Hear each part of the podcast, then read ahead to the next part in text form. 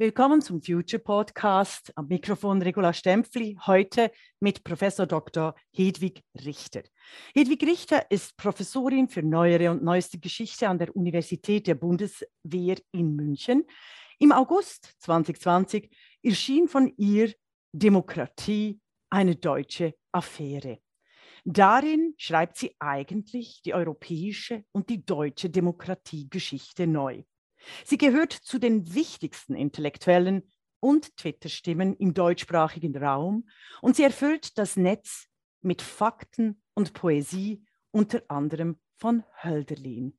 Willkommen, Hedwig Richter, zu diesem Podcast. Ja, hallo, vielen Dank für die Einladung.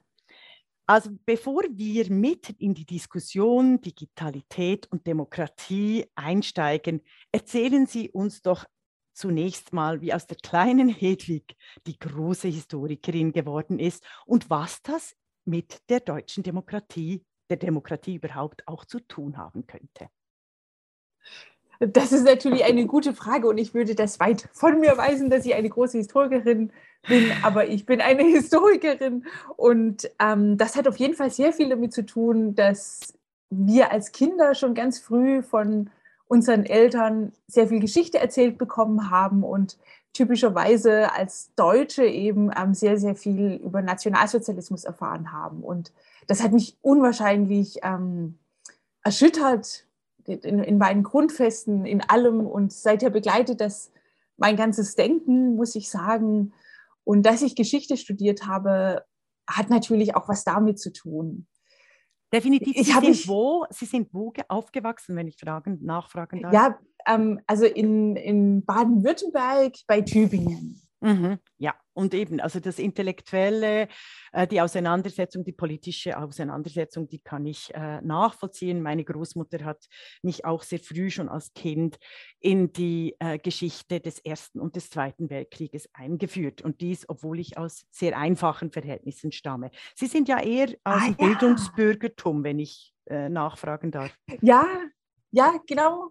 Also das, ähm, oder also das ist ähm, eine sehr ähm, theologielastige Familie, ähm, äh, also Pfarrer und ähm, gibt es zahlreiche und auch viele Lehrer ähm, unter meinen Vorfahren. Genau, die uns alle inspirieren und die wirklich ganz groß sind. Ich finde sie schon eine große Historikerin und da können wir gleich bei der ersten Frage zu den Fakten, also zu ihrem Buch Demokratie, eine deutsche Affäre einsteigen, weil sie nämlich in ihrem Einleitungskapitel sehr eindrücklich über den Werdegang von Gleichheit und die Würde der Menschen und die historischen unterschiedlichen Inklusionsprozesse berichten. Mögen Sie da ein bisschen ausführen? Also erzählen Sie uns die Idee von Gleichheit, Freiheit und Solidarität. Ja, also ähm, ich finde, wenn wir Demokratiegeschichte anschauen, ist das eigentlich sinnvoll, die als einen Prozess der Inklusion anzusehen. Also, dass immer mehr Menschen in die Politik vor allem auch, aber dass, es, dass insgesamt ähm, Menschen inkludiert werden in die Gesellschaft. Ähm, dafür muss man eben wissen, dass ähm, vormoderne Gesellschaften, wenn ich das jetzt so diesen groben Begriff benutzen mhm, darf, ähm, dass da Politik eben wirklich das Geschäft von ganz, ganz wenigen gewesen ist. Und ähm, ein Großteil der, der Menschen wohnte auf dem Land und ähm, äh, äh also viele waren Analphabeten, Zeitungen, einen, einen öffentlichen Kommunikationsraum gab es nicht und so weiter. Und die Frage, wie Demokratisierung stattfindet, ist eben sehr, sehr stark eine Fra Frage, wie diese Inklusionsprozesse stattfinden. Und ich berufe mich hier sehr stark auf den Soziologen Rudolf Stichweh, weil er den schönen Begriff ähm, geprägt hat von Inklusionsrevolutionen. Mhm. Und das vergisst man oft, wenn man Demokratiegeschichte anschaut, wenn man die sich ähm, ähm, eben als eine Geschichte, sage ich jetzt mal, ähm, äh, zugespitzt von einzelnen großen Männern anschaut, welche, welche demokratischen Ideen hatten die, in welchem Jahrhundert und äh, wer hat dann wann welches Wahlrecht installiert. Das ist alles auch unwahrscheinlich wichtig, das, das muss dazukommen, aber es muss eben auch beachtet werden, ähm, die, diese Grund, Bewegung, nämlich, dass es ja darum geht, die Massen zu inkludieren. Und ich denke, das ist was, was wirklich ganz, ganz neu ist mit, ähm, mit dem Ende des 18. Jahrhunderts, dass die Idee von Gleichheit etwa nicht mehr nur religiös verstanden wird, vor Gott sind alle Menschen gleich, sondern dass es im Hier und Jetzt diese Forderung gestellt wird, alle Menschen sind gleich Und, ähm, und das ist unwahrscheinlich interessant, das über den Verlauf des 19. Jahrhunderts zu sehen und dann auch des 20. Jahrhunderts mit entsetzlichen Rückschlägen, wie wir wissen, äh, mit großen Exklusionsprozessen, wie eben ähm, Gesellschaften zunehmend inkludiert werden. Mhm. Wir, wir, befinden uns eigentlich in der Demokratiegeschichte, das führen Sie wahnsinnig gut aus, auch in, immer wieder in Widersprüchen. Einerseits haben wir im Übergang der feudalen Gesellschaften zu den sogenannten aufgeklärten Gesellschaften eben den Gedanken der Gleichheit, Freiheit und Solidarität. Gleichzeitig werden eben unendlich viele Menschen ausgeschlossen, die vorher beispielsweise in der Elite, in der Feudalgesellschaft, ich denke hier an die Frauen, an die Ständegesellschaft, innerhalb des eigenen Standes eingebunden waren. Was sagen Sie zu den äh, Kritikern, die eben sagen, ja, das ist, zeigt eben klar, dass Demokratie gerade mit der französischen, so wie sie in der französischen Revolution verstanden wird, äh, war eine Revolution und dass jeder Fortschritt von Demokratie auch eine Revolution braucht.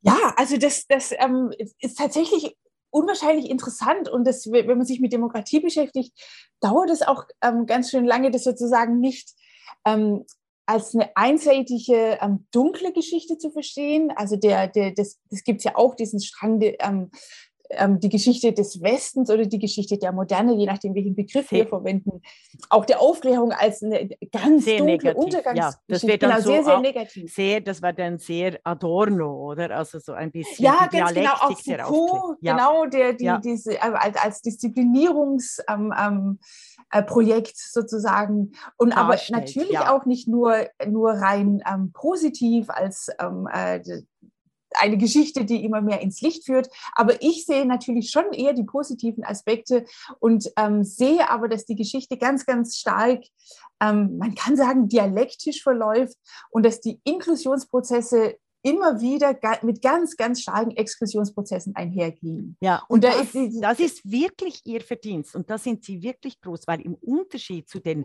gängigen historischen Thesen, die eben davon ausgehen, es braucht große Ideen, äh, dann braucht es Revolutionen und Demokratie lässt sich nur mit Gewalt erzwingen, erzählt uns Hedwig Richter eigentlich all die Bewegungen der demokratischen Partizipation als ähm, Eingliederungsprozess, zum Teil auch als Demokratie, als Geschichte der Eliten. Und da unterscheiden sie sich von den üblichen Thesen, die eben Demokratie gerne als revolutionäre Angelegenheiten fassen. Sagen Sie mir doch etwas, also erzählen Sie mir doch äh, die Demokratiegeschichte jetzt nicht am Beispiel äh, nur der deutschen Demokratiegeschichte, sondern der europäischen Demokratiegeschichte etwas Positives oder eben als Elitenprojekt.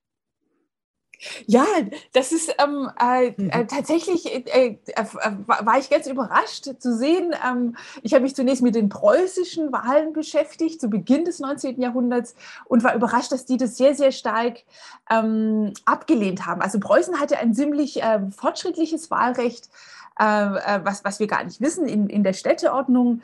Ähm, hm. War auch nicht viel enger als, als in, in, in anderen Ländern ähm, ähm, beschränkt.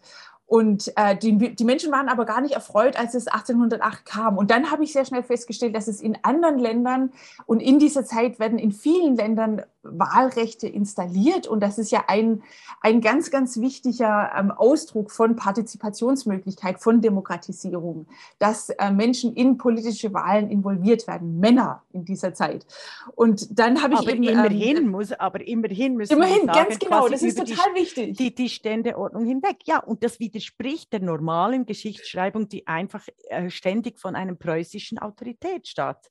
Äh, genau, das widerspricht ausgeht. dem, aber ja. auch diese Vorstellung, dass die Wahlen immer von unten erkämpft sind. Das gab es mhm. auch, das ist wichtig, Stichwort ähm, AfroamerikanerInnen. Mhm. Ähm, aber ähm, gerade auch speziell in dieser Zeit, zu Beginn des oder um 1800, wird es ganz, ganz stark Demokratie von oben befördert und von oben Wahlrecht installiert, erweitert, Verfassungen ähm, durchgesetzt. Verfassungsgebung ist ja sowieso immer ein sehr elitärer Akt. Äh, ja. das, das wird auch oft übersehen, ähm, weil, weil, weil das oft so dargestellt wird, als ob das ein Akt des, des Volkes ist, als ob es sozusagen ein Volk als Akteur geben könnte, der sich eine Verfassung geben könnte. Mhm. Und um 1800 gab es auch eben die Elite, quasi die Elitefrauen, die tatsächlich die äh, politische und gesellschaftliche und ökonomische Gleichstellung von Frauen mitgedacht haben. Sie wurden nicht gehört oder sie wurden unterdrückt, sie wurden äh, explizit auch in Frankreich geköpft mit Olympe de Gauche, aber auch das geht verloren. Also in dem Sinne ist es ganz wichtig, dass sie in, äh, äh, in ihren demokratischen Ausführungen, historischen Ausführungen auch immer wieder darauf hinweisen, dass es sehr wohl äh, die Entwicklung der Demokratie auch äh, mit ein äh, als Eliteprojekt verstanden werden kann, das teilweise eben von einer weiblichen Elite einfach aus aus der Geschichtsschreibung auch aus, äh, ausgelöst ja, wurde. Genau, das ist, das ist ganz, ganz wichtig, dass da ähm, Frauen dabei sind. Und also ich sage nicht, dass Revolutionen nicht wichtig sind. Ich denke, die Bedeutung etwa der französischen Revolution kann man überhaupt nicht ähm, ähm, überschätzen, definitiv, auch definitiv. in ihren negativen Auswirkungen. Das, ja. das muss man unbedingt sehen. Revolutionen sind wichtig und haben sozusagen progressive ähm, Effekte, wenn wir jetzt ähm, Inklusion und Demokratie als progressiv nehmen wollen, aber haben eben auch sehr, sehr stark reaktionäre Effekte. Mhm. Und wenn unbedingt. wir aber Demokratiegeschichte nicht nur als Revolutionsgeschichte verstehen, sondern auch als Reformgeschichte, dann kommt zum Beispiel der ganz ganz, ganz große Bereich der, der, der Wohltätigkeit, der Armenfürsorge ins Spiel. Und das wurde ganz lange von der Geschichtsschreibung ähm, ähm zynisch abgetan als ja. Wohltätigkeitsgrenzchen, ähm, als eben nicht fortschrittlich. Fortschrittlich waren nur die Arbeitervereine, die für die Revolution gekämpft haben, sage ich jetzt mal zugespitzt, aber es ist gar nicht so sehr zugespitzt.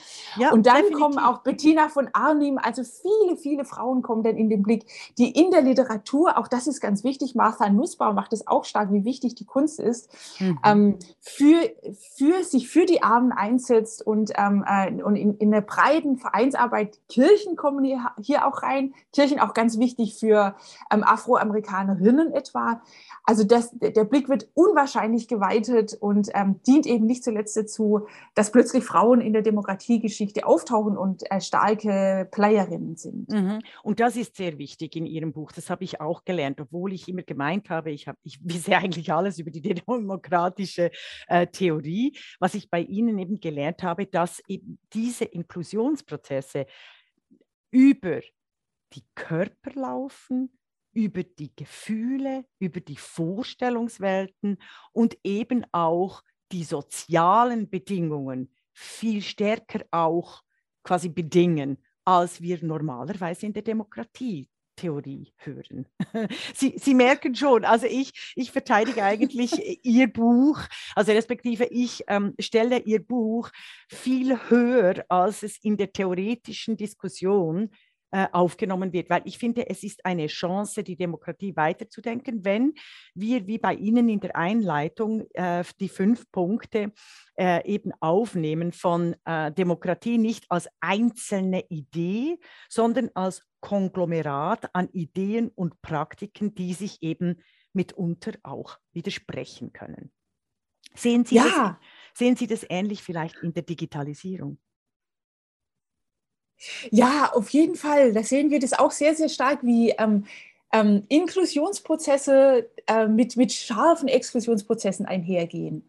Denn die Digitalisierung ist ja eine ganz, ganz große Chance und ich würde auch nach wie vor sagen, dass es die, die, die, ähm, diese Potenz hat. Äh, Menschen zu inkludieren, Menschen miteinander in Verbindung zu bringen. Für Demokratie ist ja ganz wichtig, dass es einen gemeinsamen Kommunikationsraum gibt. Und ich denke, die sozialen Medien können auf jeden Fall gemeinsame Kommunikationsräume schaffen, um etwa Europa als äh, Gesamt, ähm, ähm, als, als, als ein ähm, verfasstes Gebilde stärker zu inkludieren und eben viele, viele Menschen zu integrieren. Aber wir sehen eben zugleich auch, dass es ähm, sehr oft eher gebildete Schichten sind, die besseren digitalen Zugang haben und die eben auch mehr Kompetenz haben, mit digitalen Medien umzugehen. Mhm.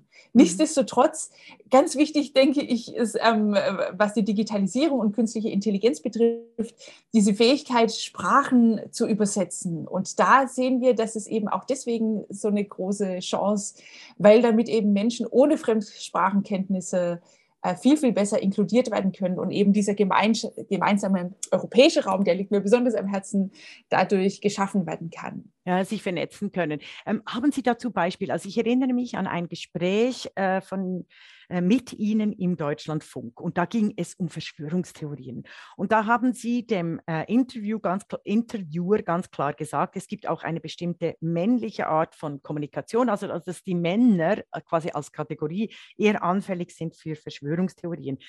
Wären Sie so äh, liebenswürdig, uns vielleicht dazu noch Beispiele zu geben. Also nicht nur zu den Verschwörungstheorien, sondern vielleicht auch über die positiven Effekte äh, des äh, Netzes und zwar an konkreten Beispielen, nicht nur, eben, es ist eine Öffnung des Kommunikationsraums definitiv, aber auch Ihr Plädoyer für mehr ähm, Empathie, für mehr Gefühle, für mehr eben die, diesen, diese körperlich-digitalen Aspekte der Demokratie.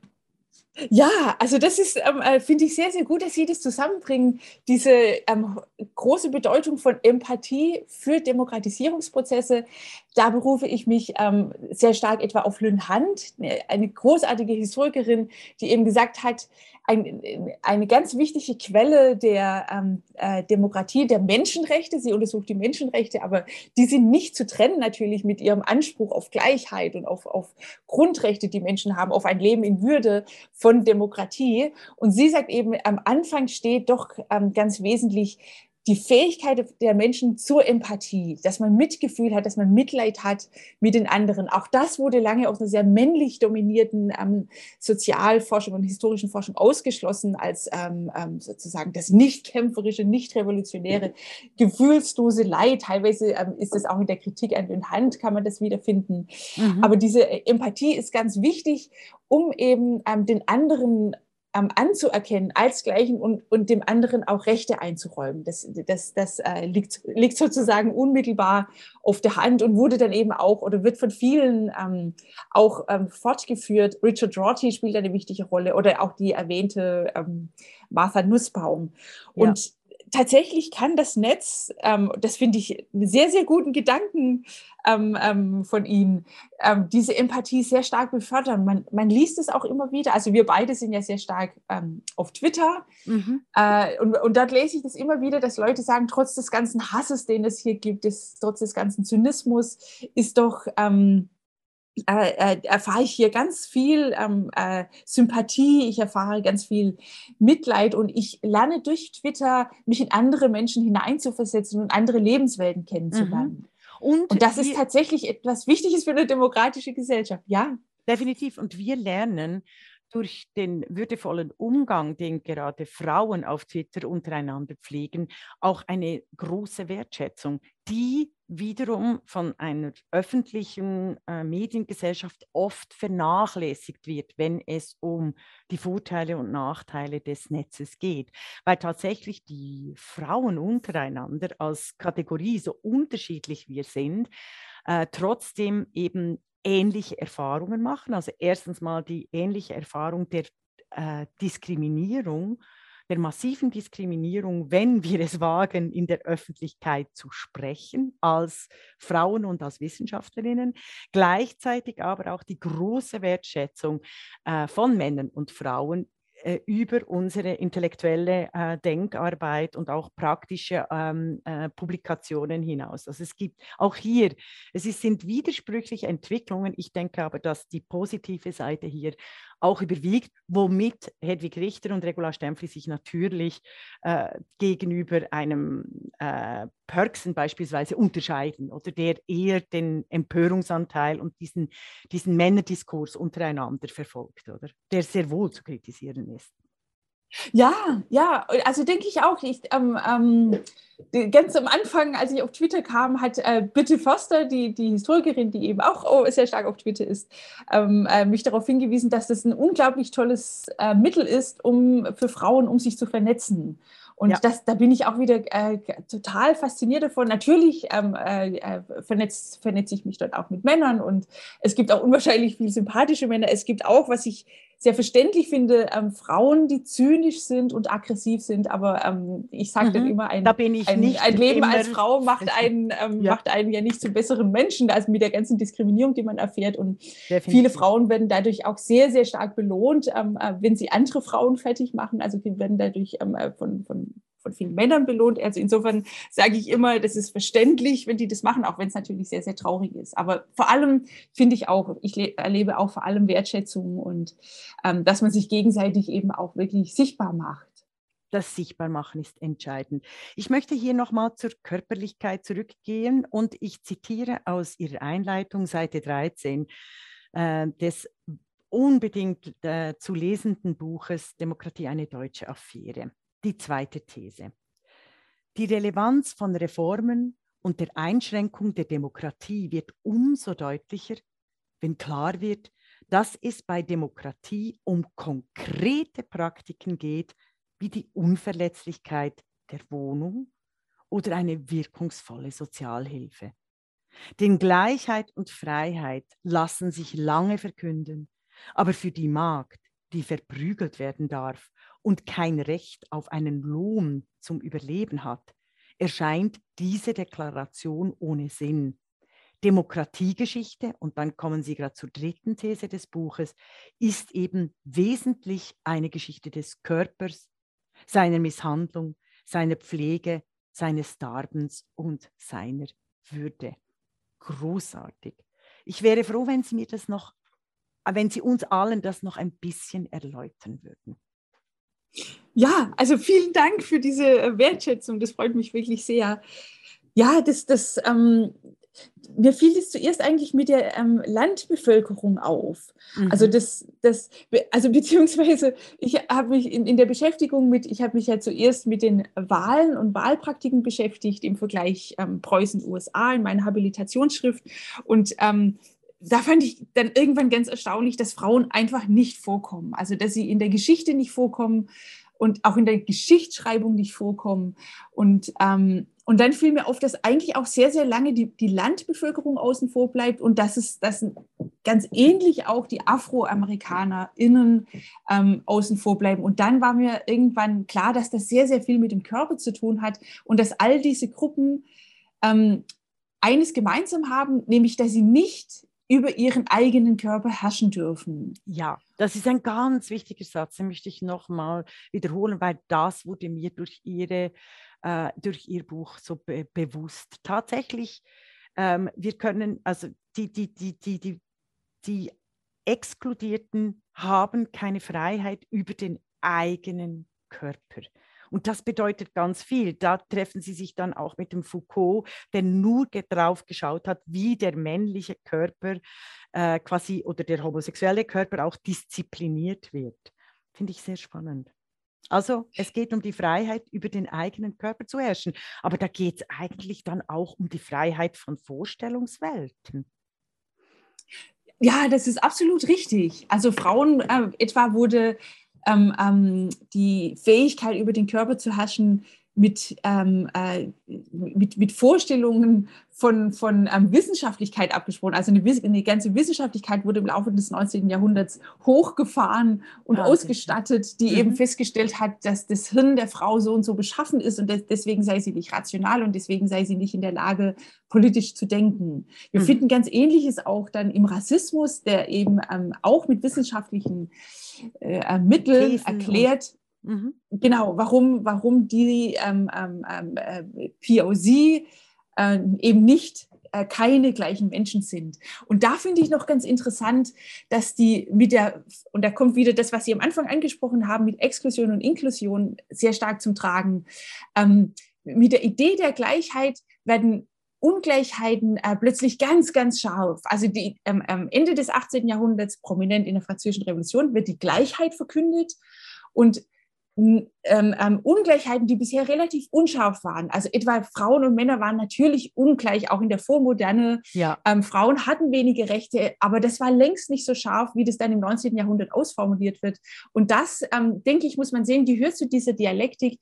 Die Forderung nach Gleichheit ähm, ähm, äh, äh, sorgte, äh, schafft eine Krise und in dieser Krise muss die Ungleichheit äh, begründet werden. Also man muss jetzt begründen, immerhin kann man auch sagen, warum ist die Frau anders? Und man muss hm. jetzt begründen, ähm, warum äh, sind sch äh, schwarze Menschen nicht gleich?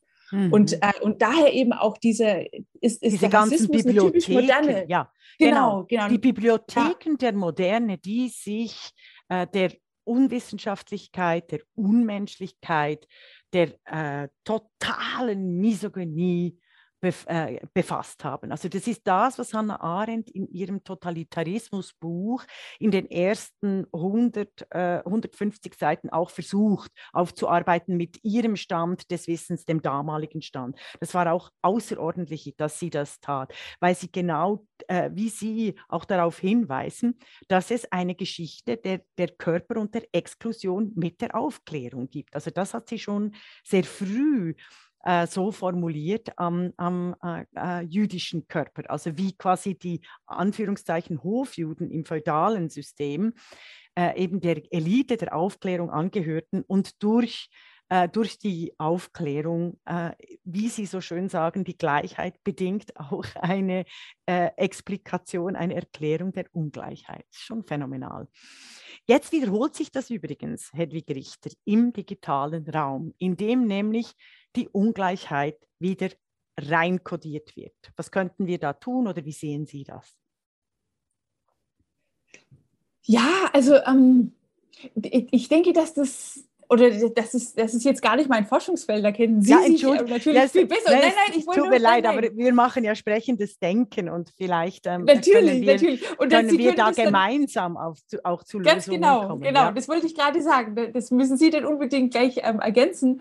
Also äh, wie so oft in der Demokratie spielt die Bildung hier eine ganz wichtige Rolle. Ja. Es wird ja oft darüber geklagt, dass, ähm, dass, dass, dass, dass gebildete Menschen oder Menschen mit, einer, mit einem höheren Bildungsabschluss, dass die viel eher ähm, sich in der Demokratie engagieren, viel eher zum Wählen gehen als ähm, Menschen mit, mit geringeren äh, Bildungsabschlüssen. Und ähm, das kann man einerseits bedauern und ich, ich würde aber sagen, das Problem ist nicht, dass die, ähm, äh, die Menschen mit einem höheren Bildungsabschluss sich mehr engagieren, sondern äh, Demokratie erfordert einfach Bildung. Also wir, wir können gar nicht mhm. genug in Bildung investieren, würde ich sagen. Und das ist eben, zeigt sich nochmal ganz, ganz stark ähm, im digitalen Bereich wo auch ähm, sehr häufig äh, Menschen, die, die ähm, äh, einfach aggressiv sind und ähm, vulgär sind, sich eigentlich da, also und, und äh, das geht nicht immer, aber dann doch oft auch mit, ähm, äh, mit einer gewissen Unbildung einher und die sich dadurch auch selber einfach aus dem Spiel schießen. Ja, Anstatt, ähm, andererseits werden sie eben von den Medien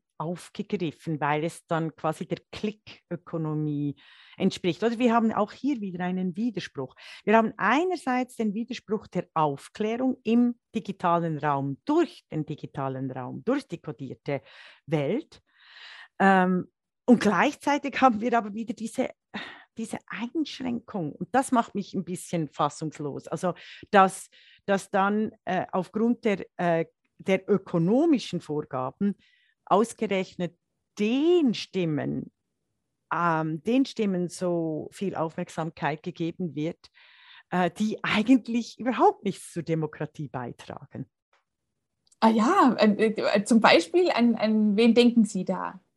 Also ich denke da äh, an die, also die ganze AfD, die ist aber jetzt ja. medial wurde besser behandelt, aber also bei den ersten äh, Wahlen äh, 2017, äh, wo sie eben neu in den Bundestag eingezogen sind, das war 2017, oder? Ja, ähm, dass, dass dies wirklich äh, den, ja. der medialen Öffentlichkeit einer Klickökonomie ja. entsprochen hat. Also weil ja wir wissen ja von der Eroberung, also Sie reden ja auch die Demokratie als Vorstellungskraft. Und wir wissen, wie wichtig Vorstellungskraft, Bilder, Codes sind, die quasi den Körper, die Vorstellungswelten der Menschen auch direkt äh, ähm, direkt bestimmen. Oder? Also was ich denke als über Frauen, als Bilder beispielsweise, das beeinflusst mein Handeln und mein Wirken sehr stark. Und deshalb habe ich das, ähm, hab ich das äh, gebracht, dass es hier dass es hier eine Demokratisierung des Netzes äh, eigentlich brauchen würde. Sehen Sie da eine Möglichkeit oder haben Sie darüber schon nachgedacht? Ja, also ich, äh, ich muss Ihnen da total zustimmen. Also, dass diese, diese Macht, ähm, die gerade von Rechtsextremisten genutzt wird. Bei Trump war das ja auch ganz, ganz ja. dramatisch. Und dann ähm, äh, mit, mit den Hackerangriffen Russlands, die wir heute wahrscheinlich äh, noch viel, viel ernster nehmen als damals. Ja. Ähm, ja, also unbedingt, das stimmt natürlich. Und da sehen wir dann auch, ähm, da ist es wahrscheinlich äh, wesentlich komplexer noch das Bild, wenn wir auf dieses Phänomen schauen, was, was Bildung betrifft und Einfluss auf die Medien betrifft. Ja, also ich, ähm, ähm ich würde eben sagen, dass die, ähm, ähm, die sozialen Medien wie alle Medien, wenn sie installiert wurden, ähm, äh, haben Vor- und Nachteile, also können, können Positives für die Menschheit bringen, aber eben auch äh, viel, viel Übles. Ähm, und wir brauchen dafür eben Spielregeln. Also demokratische ja. Gesellschaften ähm, sind ja nicht einfach, ähm, ähm, wie die Liberalisten behaupten, frei und je weniger Staat, desto besser, sondern demokratische Gesellschaften haben eigentlich, wenn sie funktionieren, immer einen starken Staat, der eben Regeln durchsetzt. Ja, ein, ein, ein, ein schwacher Staat ähm, äh, kann etwa nicht durchsetzen, dass alle gleichmäßig wählen mhm. dürfen. Dafür ist ein, ist ein starker Staatsapparat vonnöten. Und deswegen auch ein starker Staat, denke ich, muss hier wirklich für Regeln sorgen und Hate Speech, ähm, ähm, Rassismus, äh, Volksverhetzung, wie das im deutschen Recht mhm. heißt, unterbinden. Mhm. Unbedingt, also da hier auch ein Plädoyer für unsere großartigen Verfassungen. Das möchte ich schon auch, dass wir das im Podcast erwähnen, so wie Sie es auch im Buch äh, zeigen. Eben Demokratie braucht ein wirklich gutes Gerüst an Regeln. Und unser Grundgesetz in Deutschland und auch die Schweizer Verfassung, die ja eine der jüngsten ist, 1999 äh, formuliert, sind großartige, fantastische äh, Grundlagen. Sie müssen einfach auch implementiert werden, also vollzogen werden. Und da, daran hapert es ja manchmal. Äh, da möchte ich auch einer Ihrer äh, Plädoyers aufnehmen. Wir sind beide sehr starke Vertreterinnen dieser Regelwerke vor allem auch von Quoten. Mögen Sie da noch etwas sagen zu Körperlichkeit, Quoten, weshalb die in der Demokratie wichtig sind? Wir in der Schweiz wissen, wie wichtig Quoten sind, weil wir haben alle sprachlichen Minderheiten äh, via Quote sehr wohl im politischen System integriert. Ja, genau, genau, das ist, das ist wirklich ganz großartig. Ja, also ähm, äh, genau, wir beide sind äh, Vertreterinnen ähm, einer Quote und ähm, die, die Quote ähm, wird, trägt einfach der Tatsache Rechnung, dass wir und unsere, ähm, ähm, ja, unsere Vorstellungswelten, dass, dass unser Gehirn nicht vollkommen autonom funktioniert und nicht ähm, sozial ähm, ähm, eingebettet ist. Also natürlich ist unser Denken und Handeln ganz, ganz stark vorgeprägt, auf jeden Fall natürlich auch von Vorurteilen mhm. belastet. Und ähm, äh, das zeigen auch viele Untersuchungen, also dass etwa Männer viel eher Männer einstellen oder auch, dass es lange Zeit vollkommen undenkbar gewesen ist, dass Frauen Politikerinnen sind. Und diese Vorstellungswelten verschwinden ja nicht einfach. Die Geschlechterforschung. Über Nacht, richtig. Die, die verschwinden nicht von selber, richtig. Die, genau, die verschwinden nicht von selber. Ja. Und Geschlechterordnungen gehören ja zu den Ordnungen, die mit am zähesten sind. Also da mhm. können Revolutionen kommen, da kann ein Stalin kommen.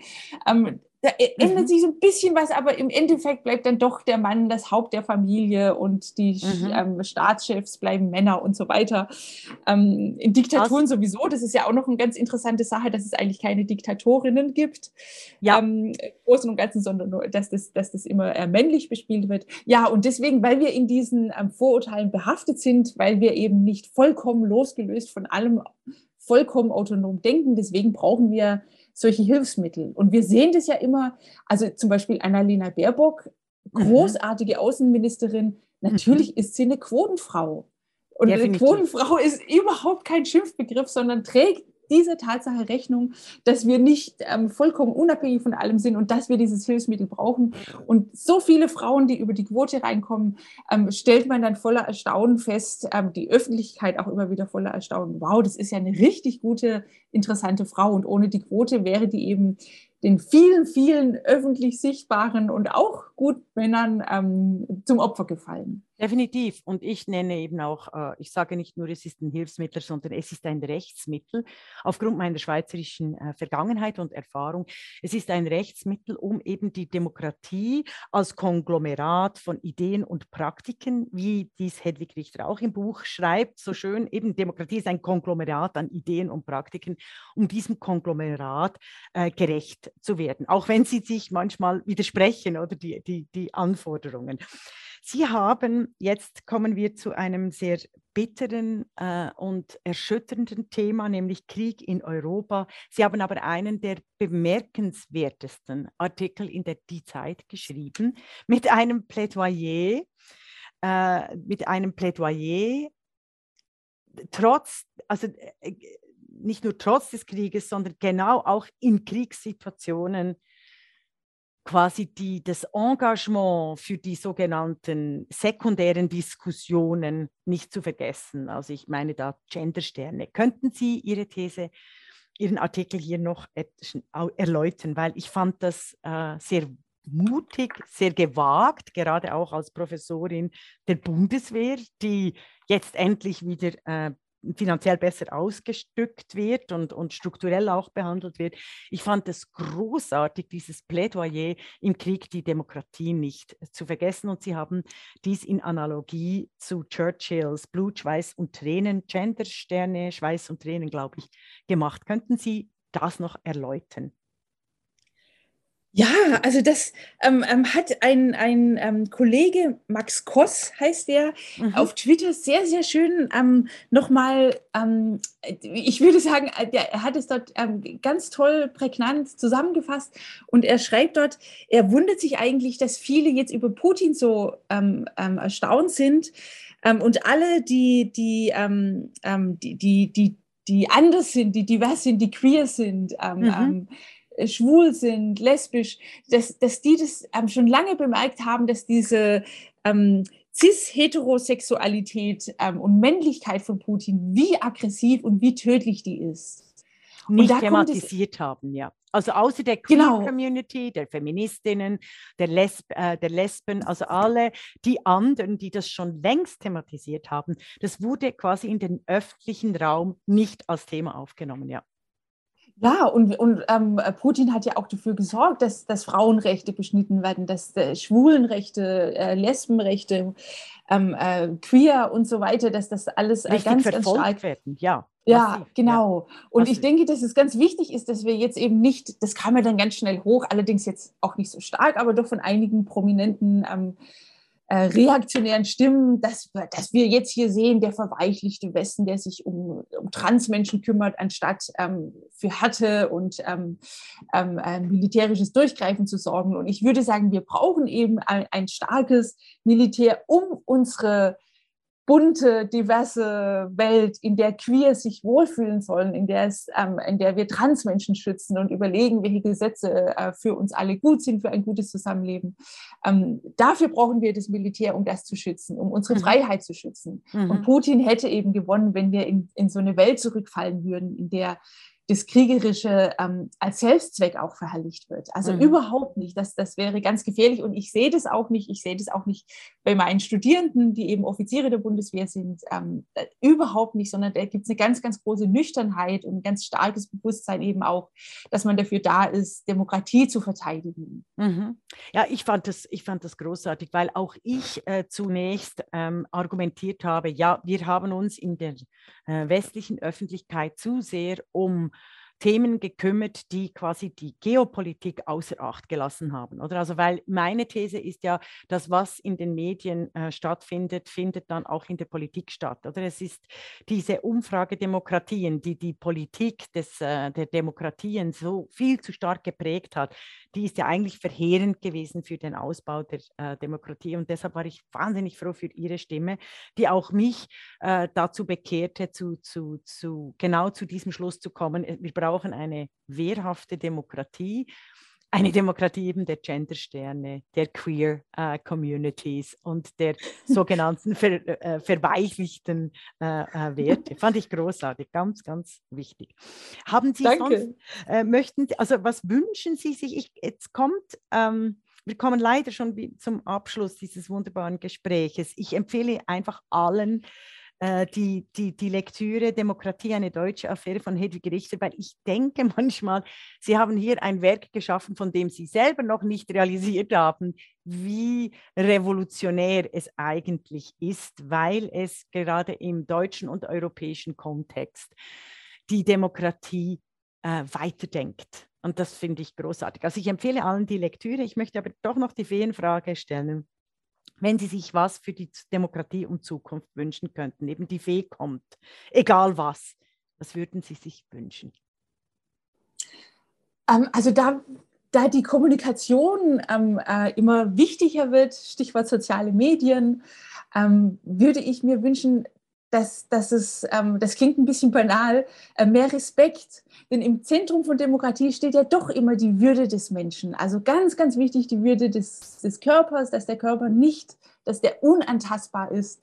Aber dazu gehört eben auch, äh, dass man äh, miteinander respektvoll umgeht, äh, ähm, äh, dass, dass, dass man andere Meinungen toleriert. Und natürlich äh, gibt es Grenzen der Toleranz, ähm, aber trotzdem, das finde ich äh, ganz, ganz wichtig. Ähm, ich glaube, das war auch Hannah Arendt, die mal gesagt hat, Zynismus und Demokratie geht nicht zusammen und es hat mir ja. sofort eingeleuchtet. Definitiv. Also dieses, dieses Menschenfeindliche und ja, und das wünsche ich mir insgesamt mehr, dass man ähm, äh, menschenfreundlich ist. Demokratie ist was Menschenfreundliches. Das hat die Würde des Menschen in allen Aspekten ähm, im, im Sinne und dass man nicht ähm, den anderen immer auch gleich das, das Schlimmste unterstellt, ähm, nicht überall nur die, die bösesten ähm, Abgründe Motive. des Menschen wittert, sondern dass man auch davon ausgeht, dass, dass, äh, dass andere auch Menschlichkeit haben, auch die, die, eine, die andere Ansichten haben und dass, ja, dass man sich mit mehr Respekt begegnet und die Würde des anderen Menschen ähm, auf allen Ebenen stärker noch anerkennt. Mhm. Es ist überhaupt nicht banal. Im Gegenteil, ich finde das auch etwas vom Wichtigsten, nämlich die Lebewesen als grundsätzlich gut anzuschauen, zu behandeln, zu partizipieren. Sie schreiben dies in Ihrem Buch Demokratie, eines der wichtigsten partizipativen und theoretischen Werke, um Demokratie weiterzudenken. Vielen, vielen Dank, Herr Richter, für dieses tolle Gespräch.